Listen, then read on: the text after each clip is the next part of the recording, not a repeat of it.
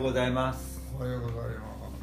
えっ、と登坂先生第2回ということで、えー、と前回は、えー、登坂先生が山形から出てこられて、まあ、千葉大に入られて教育学部入られて、えー、座禅の会の発足当初のお話ですかね。そのぐらいのところまでお話をお聞きしたんですが、えーとまあ、禅と茶の集いの一番最初、まあ、あのもう会長が、えーと、入られた時には、えー、数年経っておられたっていうことですけれども、えー、当時の様子っていうのをちょっとお聞かせ願えないかなと思うんですが。え、っとね内田永住さんまあ周期案内田老前校ですけどねえー、最初はうんお茶を飲んだかな？お茶。どなたが立てておったかお茶を立って、えー、いろいろまあ雑談でもないけどいろんな話をしてそれから座ると。輪読はやってなかったと思うんだけどお茶を飲んで座るという確か？10周ん？10周年のえっ、ー、と10周年記念事業が行われた後に沖野さんが参加されたっていうんで、えー、とえその当時の様子を書かれてるんですけども、えー、と前頭者の集いの例会は当時も林読会定茶それから正座というスケルジュールだったと思います。林読と定茶は正座室とは別室で行われたって言われて多分今と同じように5階の茶室の方で林読会とお茶をやってその後大きな和室の方に来て正座っていうスタイルはもうだから結成10年目ももちろん最初からかもしれないんですけれども多分踏襲されているのかなというふうなあのこの、えーと、40周年記念誌の紀行文を読んでるとそんな感じだと思うんですけども、はい。何を読んだとしてもね何を読んだかさっぱり残ってない ちなみにあの会長登坂会長が第1回目に就任された時は、えーと、座禅の勧めがそれこそあの霊界のテキストだったということで多分あのその2年前に、えーと、第1回勤労者清掃年のための全入門講座という形で、えーと、と2ヶ月2ヶ月以上にわたってですかね。あの皆さん方が講師になってその一般社会人のための禅入門講座やったのがそれを全部文字起こしをして今我々が宝物のようにして扱っている「座禅のすすめ」っていうテキストブックスブックがありますけど、まあ、それが多分、えーと、製本されて出来上がってきた年あたりなんじゃないですかね、会長が就任されたのが。はいでまあ、あのその年も2月1日から3月28日までっていう非常に長いスパンで、まあ、毎週金曜日だったとは思うんですけれどもそれにしても8回ぐらいこの年は、えー、全入門講座っていう形で、えー、内田先生やらあと白田先生が特別講演なさったりしながらやってたりとかあとはあの旅行も結構この年は 会長が就任された年は養老渓谷に春行ったり秋は袋田の滝に行ったりとか。袋田温泉かに行ったりとかされてるようなんですよ、うん。まあ、当時はあのあの前回のお話で結構若い年代の方が多かったっていうようなお話ですけれども、会長はこの頃も大学は卒業されて仕事もう卒業してね、ですよね。勤めてるからね、うん、うん、あ逆にあのなんだっけな、えーと、千葉大時代のその禅の会っていうのは会初代会長って誰なんですか？匠先生。ああ匠先生、うん、まあ、それはもちろんあの千葉大学生なわけですね。あの指導教官じゃなくてその私より3つ上その時だからもう4年生だよね。あ4年生で、えー、あの哲学科倫理倫理学の白田先生の門下でね、えー、倫理学をやっておって。ってことは、えーと、千葉大の、まあ、受徳会のほかにその西千葉キャンパスの方では禅の会っていうのが、まあ、白田先生がご指導で立ち上がったとお聞きしてるんですけどその第2代の部長も登坂先生なんですか？2年生の時に禅の会ができたのかな。2年生の時にはいはいはい。大体そんな感じですよねでその時ももう会長は最初から入ってらっしゃった禅の会には。入っとったけど会長だったかどうだったか忘れたけどね。まあ人数はごく会長じゃないと思うけどねまだ2年生だからね。そうですよね、まあいや匠先匠さんっていう方が上にいらっしゃって4年生まではやられてたんでしょうけどその後禅の会もずっと結構長い間続いていくわけですよね。そうですで持徳会と禅の会とあとはまあ禅と茶の集いと3つこう千葉市内に座禅の基地がいっぱいあったように。うんとね禅と茶の集いはまだないよね、その時はない。ない、はい、うん、私がだ卒業してから何年後かにやってる、うん、10年ぐらい違いがあるんですかね、うん、ね。会長が千葉大を卒業されたのが昭和何年41年。あじゃあやっぱりもう明らかにもう10年以上後ですね、じゃあそれまでの間は千葉大で座禅をやってらっしゃってででも禅と茶の方には最初の23年は参加されてないってことは一旦座禅から離れた時期が終わりになったってこと？いやあの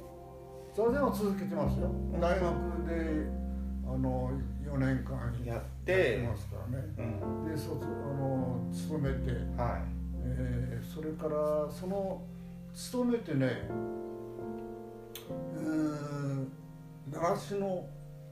習志野千葉大習志野に千葉大御用塾という川島修修さんという方がね習志野市に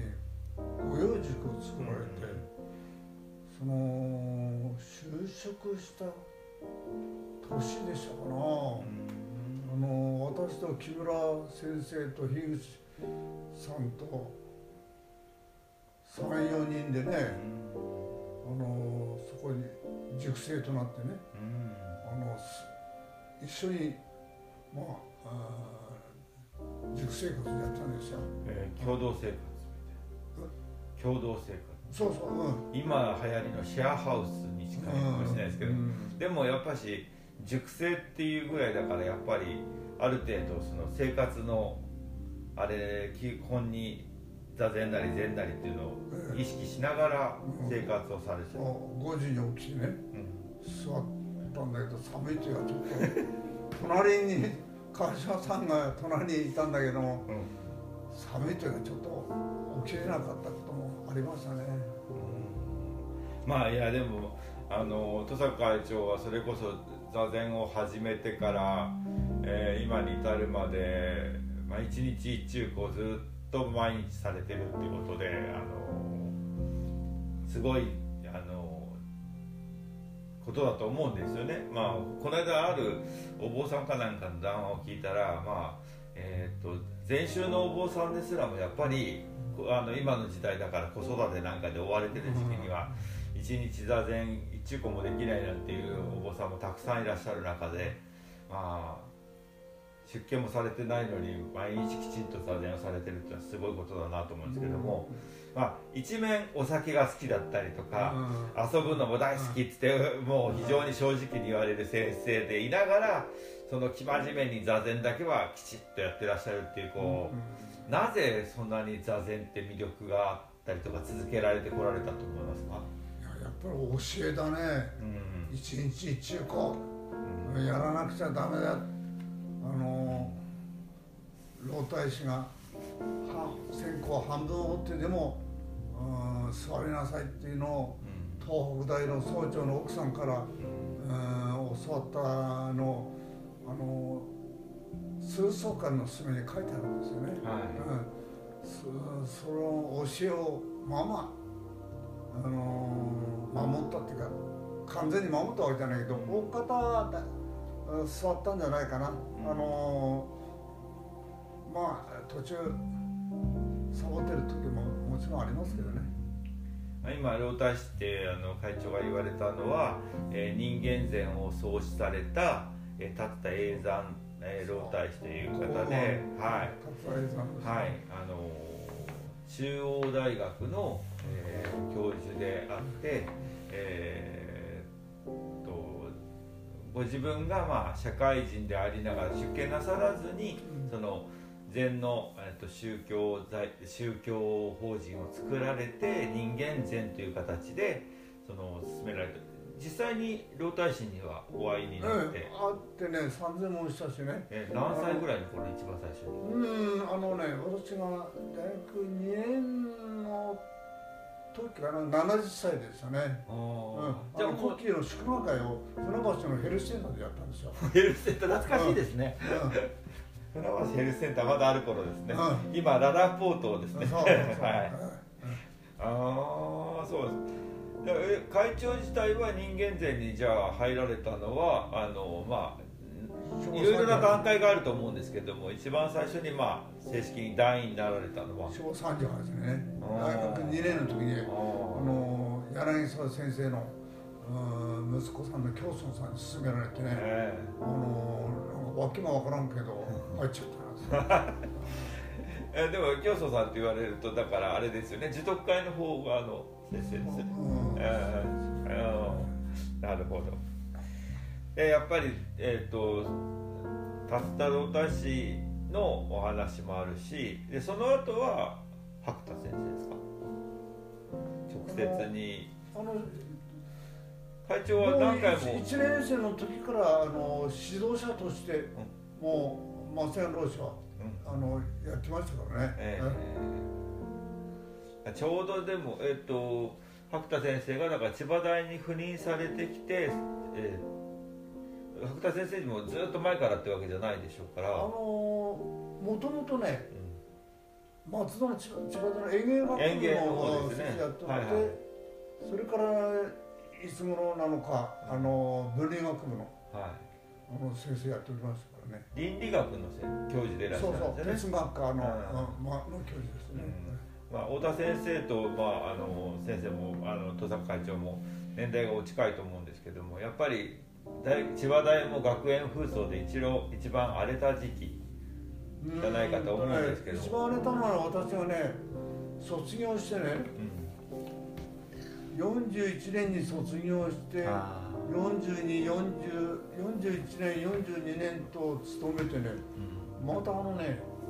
あの教育学の専攻が入ったんでね、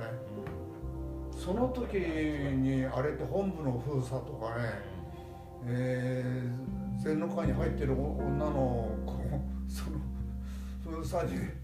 参加してましたけどね。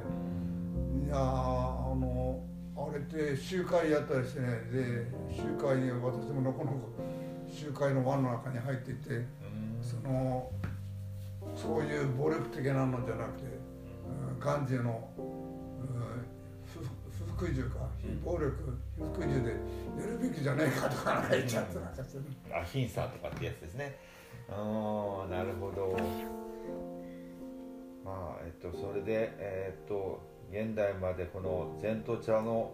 代表としてずっと会長職を私が先ほど数えてみたら41年間。ずっと務められたということですけれどもいかがですか？振り返ってみて。うん。まあ週にいっぺん。くさびを打ち込むっていうかね、うんうん、まあその内田周期は内田前子内田老前子とのつながりっていうか、うん、まあ鍛えられたのかな、うん、仕事と、その金曜日は一番疲れの出る頃だからね、うん、それで子供が生まれる時はあの3番目の子が生まれる時は四ツ階段の御用塾へね、あの止まってましたからね。